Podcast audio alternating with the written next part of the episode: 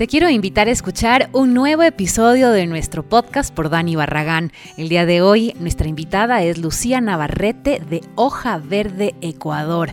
Vamos a hablar sobre el mundo del chocolate, el cacao ecuatoriano. No hay mal que dure 100 años, ni pena que el chocolate no cure. Bienvenidos.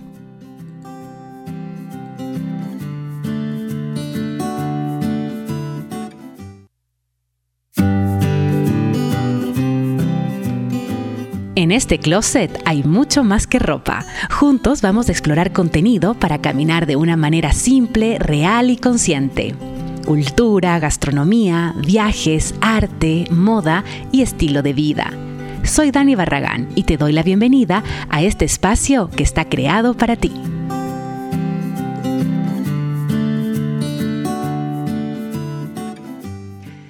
Muy buenas tardes, eh, bienvenidos a esta entrevista y a la programación del Closet en los días jueves. Estoy súper contenta de poder estar con ustedes. Así que bueno, quiero saludar a, a, la gente que nos está escuchando en este momento y por supuesto quiero darle una bienvenida especial a Lucía Navarrete de Hoja Verde Ecuador. El día de hoy vamos a hablar sobre chocolate y cacao ecuatoriano. Realmente considero que nuestro cacao y nuestro chocolate es una cosa de locos, maravillosa, pero hoy me voy a enterar de muchas cosas interesantes de la historia, de mitos, de verdades, entre otras cosas, porque realmente me encanta siempre cuando entrevisto a las personas llevar al público contenido especial y realmente de gente que sabe y que trabaja durante muchos años en el tema. Así que bienvenida Lucía a esta entrevista. Gracias, gracias Daniela, gracias por el espacio, el tiempo sobre todo muy contentos de, formar parte del closet. Sí, sabes que me gusta muchísimo poder eh, contar con ustedes y la primera pregunta que me parece bastante interesante que podremos comenzar, el día de hoy es hablando primero sobre el tema del cacao, ¿no? ¿Cuál es el origen del cacao y el cacao ecuatoriano? Eh, ¿Cómo lo ves tú? O sea, realmente como el origen en sí. Es una pregunta que creo que todos los ecuatorianos deberíamos eh, estudiarla y, analizarla a profundidad, porque gracias a esa pregunta nos hemos puesto eh, en la palestra de, de, lo que es el comercio del cacao y sobre todo lo que es producción del chocolate. Existen algunas teorías, entonces nosotros hemos visto y revisado algunas teorías. Se cree, se han encontrado vestigios que los mayas, los aztecas y los incas utilizaban el cacao. Entonces, aproximadamente eso se cree que era hace 3.900 años, que son los vestigios arqueológicos que se han encontrado, que ellos utilizaban de diferentes maneras, eh, tanto como moneda de cambio, eh, como un alimento de los dioses. Pero sabes que lo interesante es que aproximadamente como hace tres años eh, salió este boom, una noticia en la que se encontraba en Palanda, en Zamora, aquí en Ecuador, vestigios arqueológicos que demostraban eh, que el cultivo del cacao estaba aproximadamente desde hace 5.000 años. Eso nos permitiría afirmar que en Ecuador se originó los primeros cultivos de cacao. Pero claro, ahí nos permite como poner en línea de tiempo desde cuándo en Ecuador existía el cacao. Claro, por eso es que realmente es como real que el cacao es nuestro, el cacao es nuestro y cuando compras quizás de chocolate en otras partes del mundo donde lo ponen como, wow, el mejor chocolate suizo o alemán, a la final el cacao viene de aquí, que es la base de un buen chocolate. Así es, entonces eso nos da ese sentido de propiedad y ese sentido de orgullo en Ecuador porque nos permite afirmar que sí, que nació aquí el, el cacao y también eso nos ayuda a entender el por qué ahora nuestro cacao, el fino de aroma, es tan reconocido a nivel mundial. Claro, además, eh, creo que, como tú dices, yo creo que solo de unos años atrás, podríamos hablar de unos 10 años, quizás realmente la gente hace esta relación tan directa entre el chocolate y el cacao y le comenzamos a apostar mucho más a nuestro cacao y a nuestro chocolate cuando yo era pequeña, por ejemplo, o, no sé, ¿no? Eh, las marcas eran muy básicas, prácticamente lo que comprabas en la tienda no era un buen chocolate, no estaba atrás, eh, cacao, por ejemplo. Y yo creo que de unos años atrás como que le hemos puesto ñeque a eso y decir, bueno, no, vamos a demostrar que nuestro cacao es excelente. Exacto. Eh, fíjate tú, en Bélgica, para conocer o para definir un chocolate ultra premium, em, dentro de las fichas técnicas de un chocolate belga está que mínimo se utilice el 12% de cacao fino de aroma. Eso va a determinar que un chocolate o un bombón belga sea premium. El utilizar al menos un 12%. Fíjate que eh, lo interesante que nos determina el uso del cacao ecuatoriano a nivel mundial en chocolatería y en bombonería fina. Eso es lo que nos hace importantes en cacao fino de aroma. Nosotros en Ecuador tenemos principalmente dos cultivos, dos variedades de cacao. Una de ellas es el cacao fino de aroma, que es el que a nivel de extranjeros y a nivel internacional se ha dado a conocer como emblema ecuatoriano. Y es precisamente por, uno, es una muy buena teoría el, abarcar y considerar que hace tanto tiempo hubo estos cultivos que ha permitido que la planta evolucione en nuestra tierra y genere ya una identidad propia que son las notas específicas que un cacao fino de aroma tiene en Ecuador, que son las notas florales, frutales, herbales, que son lo que tú vas a encontrar en un cacao ecuatoriano, es lo que nos diferencia en el mundo. Se ha hecho muchos estudios alrededor del cacao, creo que es un tema tan apasionante, lleva tanta historia detrás. Eh, y la parte de salud, la parte de nutrientes es interesante al mismo tiempo porque eh, el cacao es una fuente altísima de antioxidantes. Verás, hemos visto algunos estudios de componentes químicos alrededor del cacao y supera la cantidad de, componentes químicos. Tiene sobre los 50 componentes químicos que permiten que esta fruta tenga altos contenidos de nutrientes. Entonces, em, uno de los principales, y por eso es por lo que se hace más famoso el cacao, es los antioxidantes. Mucha gente dice antioxidantes, eh, son rejuvenecedores, evitan las arrugas. Sí, efectivamente, a nivel exterior ayuda muchísimo a la piel, al rejuvenecimiento, a mantenerte joven, pero asimismo ayuda a mantener joven todo el sistema del ser humano. Entonces, el antioxidante, si bien en cuanto a belleza es importantísimo, a nivel de salud es mucho más porque te permite eh, evitar la degeneración del cuerpo humano. Llámese huesos, llámese piel, llámese entonces, ese es el principal, creo que sería la, principal función de, de beneficio de un chocolate. Claro que sí. Qué interesante. Y, por ejemplo, es un producto que vale la pena incluirlo en nuestra dieta, ¿no es cierto? Eh, ¿Cuáles son los motivos porque realmente deberíamos incluirlo en nuestra dieta? Porque generalmente eh, tú piensas en un chocolate quizás y dices, bueno, quizás como un postre o quizás hacer chocolate para postres o entre otras cosas como que no lo ves dentro de como de tu, diario o de tu alimentación. Entonces, ¿cómo, ¿cómo tú lo relacionarías para ponerlo dentro realmente de nuestra dieta por todos los beneficios que tiene? Que ha sido una evolución como con cualquier otro ingrediente. Eh, tú decías cuando era pequeña, igual, cuando recordaremos, cuando éramos pequeñas, los daban al final, el de la tarde, la abuelita sacaba el bote grande y te sacaba este chocolate envuelto de aluminio. Esa es la recordación que tenemos de lo que es un chocolate para nosotros. Entonces, eh, está muy apegado a lo que es golosina. Claro. Sin embargo, eh, claro, y lo primero que se te viene cuando alguien habla de chocolate, ¡uh, qué rica golosina es! Así es. Eh, que está bien. Sin embargo, eh, al hablar no solo de chocolate, sino del cacao en sí y sus derivados. En este caso, lo que son los nibs del cacao, que quiere decir la pepa de cacao que ha sido tostada previamente y después la trituras, quedan trozos pequeños de cacao que eh, vienen a ser como un sabor muy similar a lo que es un fruto seco, a una nuez un poco más potente de sabor, pero uno de esos usos son como topping para una ensalada, como topping dentro de carnes. Ya el chocolate elaborado con como chocolate, puedes utilizarlo muchísimo en salsas de carnes. Eh, la evolución y el boom de la gastronomía ha permitido esta experimentación alrededor del chocolate. Una pregunta, eh, eh, ¿el cacao es la que le puedes hacer para hacer la salsa para una, carne o unos portobelos? El, cacao. Tienes, tienes variantes. Si es que tú quieres hacer una salsa untuosa, que ahora los chefs utilizan muchísimo esas salsas untuosas sobre carnes, tendrías que utilizar el chocolate.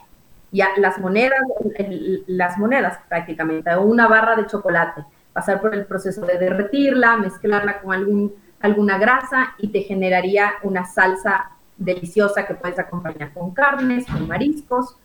Em, con Henry Richardson hicimos hace poco un recetario en el que nos enseñaba que claro, esta es una receta milenaria también, que es del mole. Los mexicanos utilizan mm. como un mole. Riquísimo, sí, sí, sí. Riquísimo, y queda con el chocolate y pones con el pollo y combina muy bien, marida perfectamente. La otra opción para utilizar el chocolate de una manera un poco más sana, más saludable, es utilizar el NIR, es decir, el previo al chocolate. Es un proceso previo al chocolate y lo que te contaba, son las semillitas de cacao que son molidas y quedan como trozos de nuez. Ay, qué rico. Sabes que yo también, por ejemplo, a las, a las pepitas de cacao que nos cuentas alguna vez, hice un, un pastel y le puse esto por adentro. Entonces, el momento que las personas comían, como que le cortaba el dulce a la, a la torta, por ejemplo. Entonces, era como que estos pedacitos de cacao, entonces era como súper rico. Creo que uno simplemente tiene que ser un poco creativo en la cocina y las cosas pueden funcionar muy bien. Tal cual. Tal cual, así es. ¿Qué es el cacao fino de aroma, eh, Lucía? Porque esto también se, se, escucha mucho y también eh, llegas a, escuchar después ya el tema del chocolate fino de aroma. Ya, el cacao fino de aroma es la variedad, la variedad emblemática del Ecuador. Si bien eh, se cultiva, se produce y se comercializa en otras partes, eh, tenemos en todos los continentes prácticamente fino de aroma, encuentras en África, en Centroamérica, en Sudamérica. El fino de aroma nacional o fino de aroma de arriba, que tiene una historia súper eh, romántica atrás de la definición arriba, eh, es el ecuatoriano. ¿Por qué se lo conoce como cacao fino de aroma de arriba? Es porque cuando empezaron a eh, hacer todos los estudios en la colonización de los españoles, entraban por el río Guayas y decían, ¿a qué huele? Ese olor a cacao, que es ese olor medio fermentado, muy potente. Y eh, la gente de la, zona decía, es que es de arriba, viene de río arriba. Ah. Entonces, el olor viene de río arriba. Esa es la historia. Entonces determinan que el cacao fino de aroma de arriba, es como lo decían cuando venían del río Guayas, es el que nosotros tenemos en Ecuador. También tenemos otro que es, em, es un poco más trabajado porque ha sido eh, trabajo de un agrónomo y ha mezclado variedades. Y ese cacao es el CCN. CCN son por siglas eh, que si no es normal es algo como eh, colección de Castro Naranjal, porque el agrónomo que utilizó eh, estas investigaciones y logró hacer este injerto de este cacao, el apellido era Castro. Entonces, este CCN se creó para buscar productividad, alta productividad. Entonces, la planta de CCN es muy buena también, es ecuatoriana, tiene otras notas más tradicionales del chocolate el fino de aroma, que es la otra variedad mucho más conocida, tiene eh, notas organolépticas a nivel de sabor, olor, mucho más finas, más delicadas. Ese es del fino de aroma. Es por eso cuando tienes una barra que dice chocolate fino de aroma, es el chocolate producido o elaborado de un cacao fino de aroma. La variedad es la que determina que va a tener otras notas en sabor y en boca muy especial. Qué interesante. Tenemos una pregunta, eh, Lucía, me dicen si el chocolate blanco eh, es chocolate también del cacao o es como muchos lo pueden decir que es como más grasa, ¿no? O una mantequilla que no tiene nada que ver. Cuéntanos un poquito sobre eso. Ese es uno de los mitos que, existen. Em, a ver, para nosotros identificar lo que se determina chocolate, el chocolate tiene que cumplir ciertas normas. Número uno, utilizar la manteca del propio cacao. Yo siempre utilizo la analogía para que la gente eh, entienda lo que es un cacao como un maní.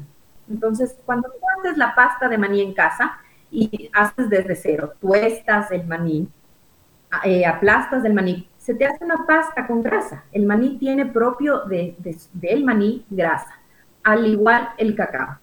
Cuenta con una grasa que es la manteca de cacao, es una manteca natural. Es una manteca que se añade al licor del cacao y eso determina que sea chocolate. Entonces, chocolate tiene manteca de cacao, por supuesto cacao en diferente porcentaje em, y los añadidos. Entonces, muchas veces se añade más azúcar, eh, se añade leche, si es que quieres un chocolate con leche, pero es importante que tenga manteca de cacao y cacao. Ok. El chocolate blanco si es que analizamos basándonos de estos dos componentes importantes para determinar qué es un chocolate, sí sería chocolate porque a pesar de no utilizar cacao, utiliza manteca de cacao. Ok, ya, perfecto. Entonces ahí está como la respuesta. Igual, eh, hay una diferencia realmente entre un chocolate, por ejemplo, no sé, de, hoja verde de 65% de, de, de, chocolate, por ejemplo, hay una diferencia gigante con, un con algo que solamente se consume con la manteca del cacao, ¿verdad? Sí, sí hay, por supuesto, tiene, tienes la carencia del cacao. La manteca de cacao te da los aromas, tiene que tener al menos 35% em, de manteca de cacao para entrar en la categoría de chocolate. Pero claro, a nivel de sabor pierdes eh, eh, todo ese abanico de sabores que tiene el cacao al solo utilizar la manteca. Claro que tienes que pensar que un chocolate blanco también tiene leche eh, y a nivel saludable, bueno, se le está añadiendo más grasas, pero, pero siempre y cuando sea manteca de cacao, se lo considera chocolate. Claro que sí. Y por ejemplo, sucedáneo y chocolate, ¿cuál es la diferencia? A ver, esa, la palabra sucedáneo es una palabra súper técnica que a nivel comercial, el, común mortal, cuando vamos a la percha, no vamos a saber qué significa. Y es súper técnico, suena, suena muy a palabra técnica de laboratorio. Ajá. Pero aquí ya hace la diferencia en aprender a apreciar lo que es un chocolate. El sucedáneo es la palabra que determina un derivado que no es chocolate. En el mercado existen muchísimos. Nosotros hemos crecido de toda la vida consumiendo sucedáneos eh, y esa es la recordación que tenemos de lo que es un chocolate, porque el sucedáneo utiliza muchísima azúcar, utiliza derivados como las esencias y sabores artificiales como la vainilla. Entonces, no sé si es que te ha pasado que dicen, ah, le meto en la cartera el chocolate y me encanta porque abre y huele a chocolate. Sí. Y es que ese chocolate que tú dices que te perfuma la cartera, tiene menos de 50% de cacao, no es chocolate, es un sucedáneo y el olor que te encanta del chocolate es vainilla. Y tú puedes leer en la etiqueta que dice sucedáneo, por ejemplo, para quizás cuando vayamos al supermercado eh, leer y decir, ah, no, esto no, no es quizás 100% em, un, chocolate, ¿Podría, ¿podría ser o no? Sí, todo está en las etiquetas. Entonces, es, es más, eh, hace poco leí un artículo de una nutricionista que decía, la salud está en las etiquetas de los productos. Cuando tú sabes leerlos, distingues mucho cuál producto es más sano o menos sano. hay productos que dicen sabor a chocolate. Es una barra de chocolate que aparentemente la consumimos, pero dice sabor a. Ese es un indicador. Otro indicador es el porcentaje. Cuando es un chocolate, llamémoslo de verdad, cuando es un chocolate de verdad, en el empaque tienes que declarar el porcentaje de cacao que usa, que diga manteca de cacao. El chocolate que das la vuelta y dice manteca vegetal, ya es un derivado. No estamos usando la, materia prima principal, que es el cacao. Ese es un sucedáneo, ese es un derivado. No estás comiéndote un chocolate, estás comiéndote un producto que sabe a chocolate y lleva muchísimos sabores artificiales que en la recordación de, la infancia nos, nos, encanta, que es la vainilla. Por eso también muchas veces hay personas que dicen, no, el chocolate que dice, por ejemplo, 75%, 65% es muy amargo, eso no sabe a chocolate, eso no parece chocolate, porque claro, como dices tú, tenemos la conexión de este chocolate azucarado y este, este esto, esto que hemos aprendido desde, desde la niñez, y claro, hay gente que rechaza un chocolate 65%, mientras que otras, como por ejemplo en mi caso, yo disfruto mucho más de un chocolate cuando es un poco más amargo, tiene 65% de cacao, por ejemplo, ¿no? Claro, ahí hay otra, otra idea que usualmente dicen, es que el amargo no me gusta. Entonces, ahí en, cuando tú empiezas a hacer catas y empiezas a meterte en el mundo de, de lo que son los sabores, perfiles organolépticos, te das cuenta que hay dos perfiles distintos. Una cosa es amargo y otra cosa muy distinta es astringencia. La astringencia es ese, cuando tomas un vino blanco, por ejemplo, y te reseca la boca, y te reseca desde la lengua hacia atrás y te sientes súper seca, eso es astringencia. Amargor es un sabor que lo sientes también en las papilas de la parte de atrás de la lengua, pero es un sabor distinto. El amargor lo encontramos en el vino, lo encontramos en el café, en algunos licores como el whisky. Ese es un sabor. El equilibrio entre todos estos sabores, el dulzor, las notas florales, eso va a determinar que es un chocolate amargo agradable. Cuando tú te comes un chocolate y no es agradable, es porque el balance de sabores de la receta o cómo estuvo producido tiene carencias y falencias en su producción. Entonces, el amargo, yo suelo, alguna vez en, alguna clase usaron la analogía y me encanta. Cuando tú empiezas a probar una aceituna, tú le das a un niño pequeño, no le gusta, y poco a poco vas habituándote a ese sabor. Y poco a poco empiezas a inclusive disfrutar ese sabor. Lo mismo pasa con los sabores potentes, el café, el vino. Es muy probable que un niño de 5 o 6 años, su primera vez, si le das una aceituna pequeña, te va a rechazar por completo. Lo mismo nos sucede con chocolate amargo. Al primero, al primer bocado va a ser de rechazo porque estamos acostumbrados a que nos quede el residual dulce y como ecuatorianos tenemos eh, una gama altísima de postres y dentro de nuestra gastronomía se utiliza mucho el azúcar, el dulce. Entonces, de la primera vez que tú consumes un chocolate te va a costar, pero tienes que tomar en cuenta que es poco a poco el habituar al paladar, el entrenar a tu paladar a notar otros sabores, no solo el azúcar, no solo esa potencia, esa bomba de azúcar que, es lo primero que uno reconoce en el paladar. Por supuesto que sí. Y por ejemplo, entrando un poco también en el tema de como de mitos, eh, verdades también, ¿el chocolate ideal es el dark, o sea, con porcentajes súper oscuros? Dime tú, ¿cuál es para ti el ideal? Para mí el ideal es el de 65%, que no sea eh, tan, tan, tan, tan, tan cacao, pero que sí, sí como que se, se te pueda hasta derretir un poquito en la boca. Para mí ese es el ideal, que no sea tan amargo, se podría decir. Ya, para mí Daniel el ideal, hay días en el que es el 72%, porque me lo como un pedazo pequeño y lo disfruto lentamente. Hay otros días que para mí el ideal es del 50%, como tú dices, que se derrite inmediatamente en la boca. Eh, entonces, no, considero que no hay un ideal, es, cuestión de preferencias. Para ti es del 65, para mí puede ser a veces del 50, a veces del 72. Me gusta muchísimo el 72 hoja verde.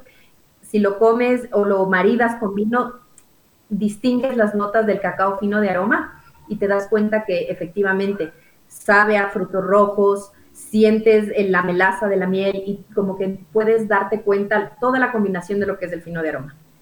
Si es que hablas en términos de salud, eh, el ideal va a ser el que mayor porcentaje de cacao tenga y menor porcentaje de azúcar o de añadidos posea. Eso por de salud. Em, siempre te dicen, una copita de vino es saludable, es recomendable.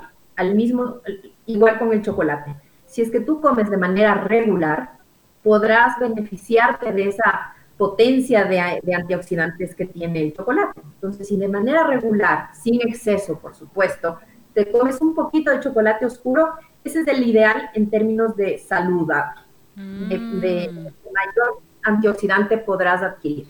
Qué interesante. En gustos y en colores, el que más disfrutes. Claro, y el chocolate dark es muy amargo y poco atractivo al gusto. O sea, ¿este amargor es un mito o es una verdad? Es un mito, es un mito. Como comentábamos anteriormente, eh, un chocolate dark tiene que contar con un balance entre lo que es el amargo, el dulce propio que el, cacao tiene cuando tú comes de la fruta del cacao que está eh, recién cosechada, sientes el dulzor. Entonces, tiene que ser un equilibrio. Cuando tú sientes un amargor eh, que no es atractivo, que es muy potente, muy invasivo, no está bien hecho ese chocolate. Un chocolate bien hecho tiene un balance entre todos esos sabores. Entre todos, claro que sí. Tenemos dos más. Uno eh, que tenemos acá que es si el chocolate engorda o te genera caries.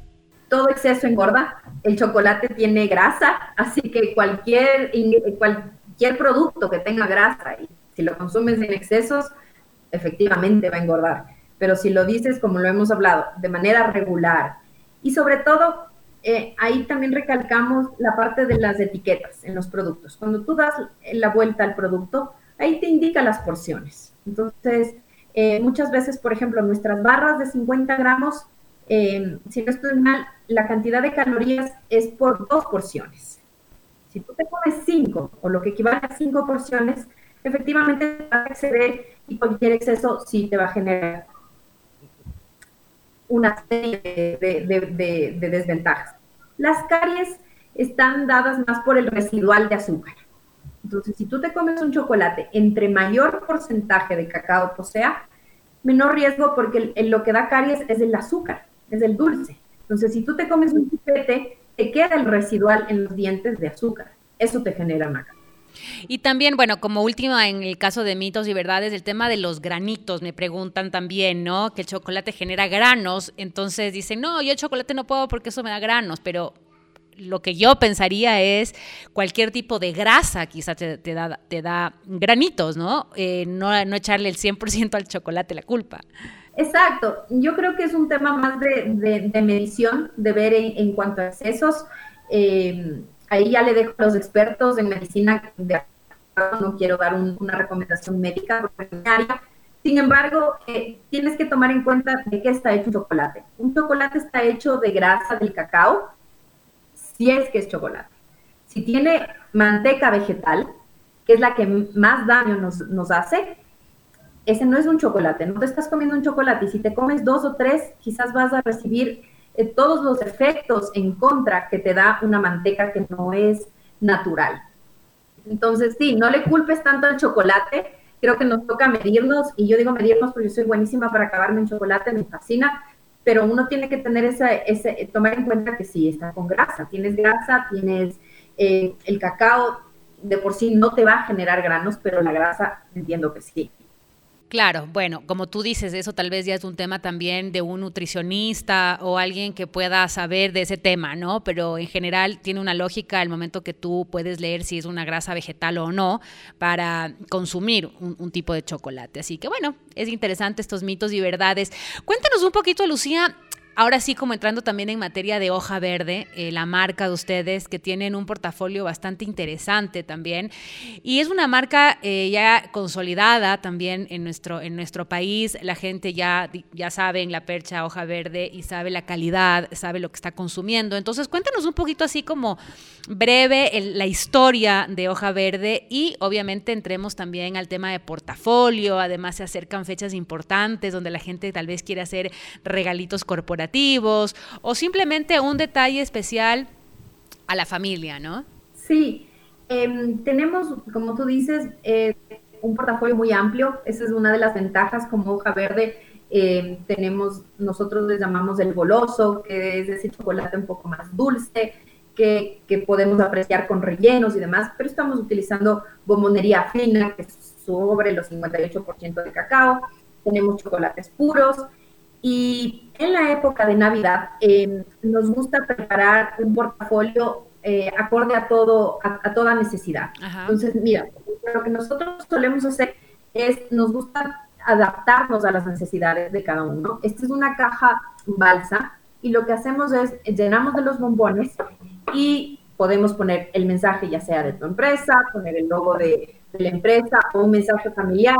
Recuerdo que el año pasado eh, una familia le, encanta el chocolate y dijo, ¿sabes qué? Para Navidad, perfecto para mí, el regalo perfecto es chocolate. Así que yo quiero que me pongas para la tía María, para la tía Fernanda, y fue un regalo muy lindo, ¿sabes? Que, me, que lo quise copiar para la familia, para mi familia y poner los mensajes en las cajas. Entonces podemos personalizar el 100%.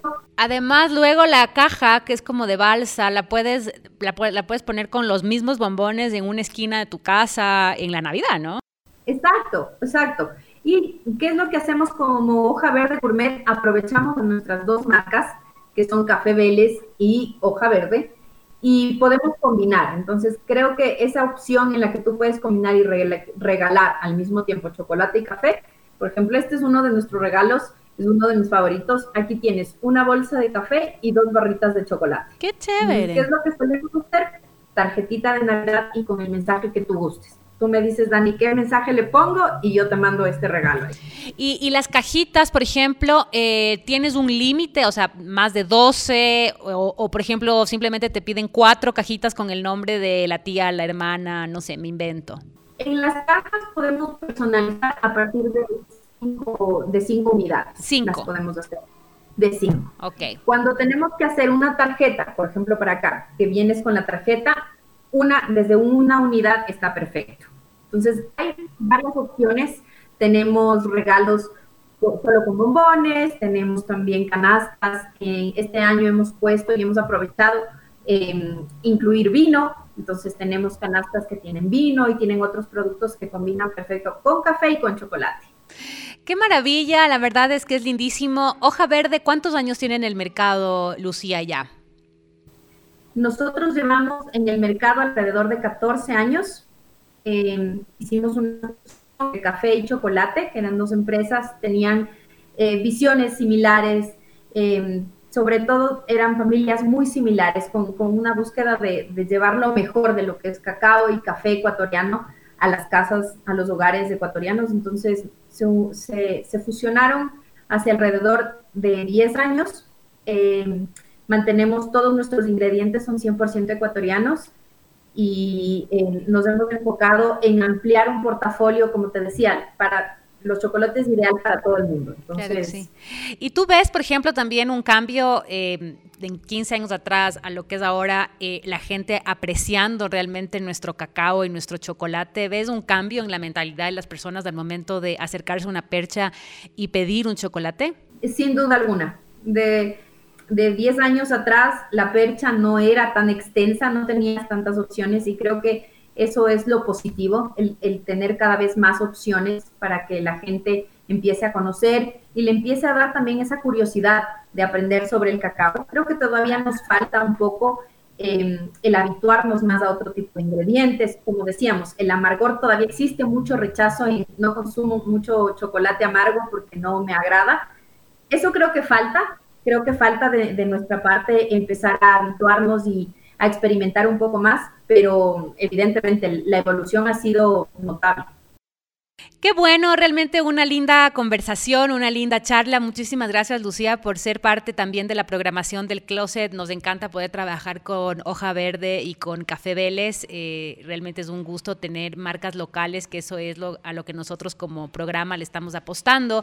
Así que muchísimas gracias por tu tiempo y bueno, los vemos pronto porque realmente son siempre bienvenidos a mis entrevistas. Muchísimas gracias, Daniela. Un gusto, encantadísima de estar contigo. Muchísimas gracias a toda la gente que nos está escuchando. Acá están igual las direcciones y todo para que puedan hacer sus pedidos de hoja verde. Buenas tardes.